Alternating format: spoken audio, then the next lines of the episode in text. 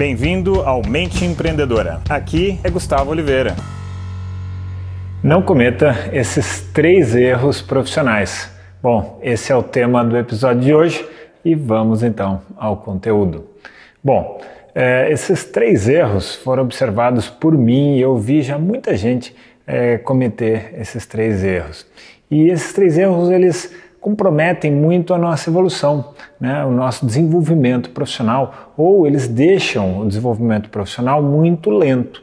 Então, essa, esses três elementos que eu vou mostrar aqui para você hoje, se você conseguir contornar eles, provavelmente você vai caminhar com muito menos peso, muito menos arrasto, muito mais facilidade. Não quer dizer que vai ser fácil, mas vai aprimorar a sua eficiência e a sua velocidade, tá certo? Então vamos ao primeiro dos erros.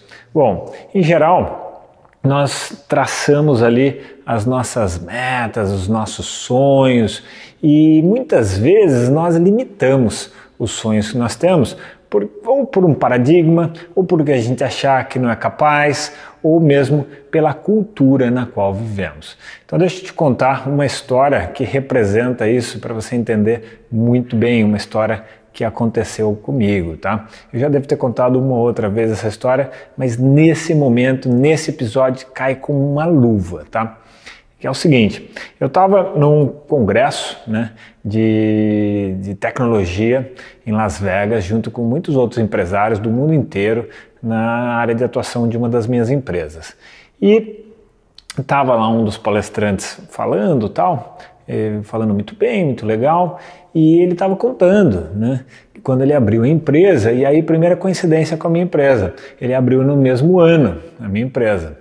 E ele contando que ele abriu, e quando ele abriu, ele tinha um sonho, que era ser a maior empresa do ramo no mundo. E naquele ano que ele estava palestrando, a empresa dele era a maior do mundo. Aí naquele momento eu parei, assustei, caiu uma ficha assim, caiu um véu, caiu uma barreira que estava tampando a minha visão, travando a minha mente, que era a seguinte: Enquanto ele, em 2002, tinha planejado ser a maior empresa do mundo, e naquele momento ele era, eu, em 2002, eu tinha planejado em ser a maior empresa é, do interior do estado de São Paulo, e naquele mesmo ano eu era. Ou seja, ele planejou uma coisa super arrojada, eu planejei uma coisa comedida, e os dois chegaram, e os dois abriram a empresa na mesma época, e os dois chegaram é, nos seus objetivos, é, com a alimentação que cada um imaginou na mesma época. Então, nossa, aquilo mexeu muito comigo. E eu pensei, cara, se eu soubesse disso antes, não necessariamente eu seria a maior empresa do mundo, mas talvez eu tivesse é, galgado degraus muito maiores, quem sabe?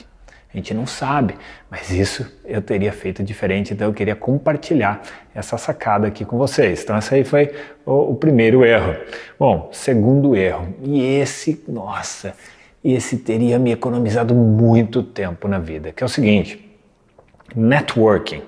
Saber estabelecer relações profissionais, pessoais, que vão abrindo portas e vão acelerando o nosso caminho. No início da minha carreira, quando eu era bem mais jovem, eu não, me, não ligava muito para isso, sabe? Eu nem, nossa, nem entendia o que era networking direito, achava isso uma grande bobagem. Eu ficava ali dedicando mesmo meu esforço, a minha capacidade para conquistar os meus sonhos. Isso não está errado, está certo. Se você também faz isso, não está errado. Mas hoje eu vejo que é, hoje que eu aprendi a fazer isso melhor, eu consigo fazer isso melhor, eu vejo como isso economiza tempo para a gente, como isso faz a gente galgar melhores resultados mais cedo. Então, nossa, começa a colocar isso em prática, começa a colocar isso em prática. E às vezes a gente fala, é, Gus, mas eu não sei fazer isso, não sei o quê. Olha, todo mundo sabe e ninguém aprendeu sabendo. Então a gente tem que começar a desenvolver, tem que começar a dar as caras, tem que dar cabeçada e a gente aprende. Todo mundo sabe sim como ir atrás disso daí, mas tem que querer, tem que ter força de vontade, tá bem? E o terceiro ponto é o seguinte: humildade. É um troço bacana, mas até que ponto isso é saudável e até que ponto isso não é saudável?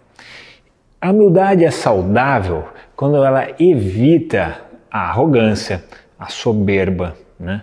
Mas quando a humildade funciona como uma desculpa para a gente não se posicionar, não, não mostrarmos o nosso potencial, não sermos nós mesmos, não colocarmos a nossa liderança de repente é natural, né?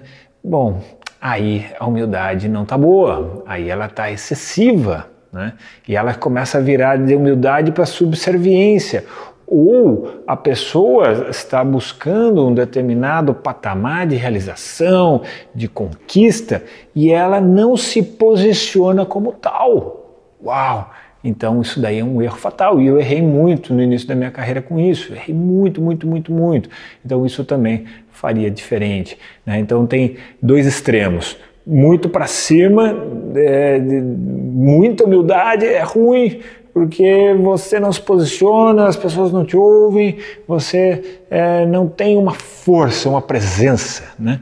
E muito para baixo, de, de, humildade é muito ruim, porque aí você vira arrogante e tal, isso também não é legal, tá? Bom, galera, espero que essas três sacadas, essas três dicas aqui desses erros, e olha, eu cometi esses três, vi muita gente cometer, então tente evitá-los e tente contorná-los, já que você já aprendeu aqui nesse episódio. Se você gostou desse episódio, dá uma curtida para mim, beleza? Vou deixar aqui para vocês um grande abraço.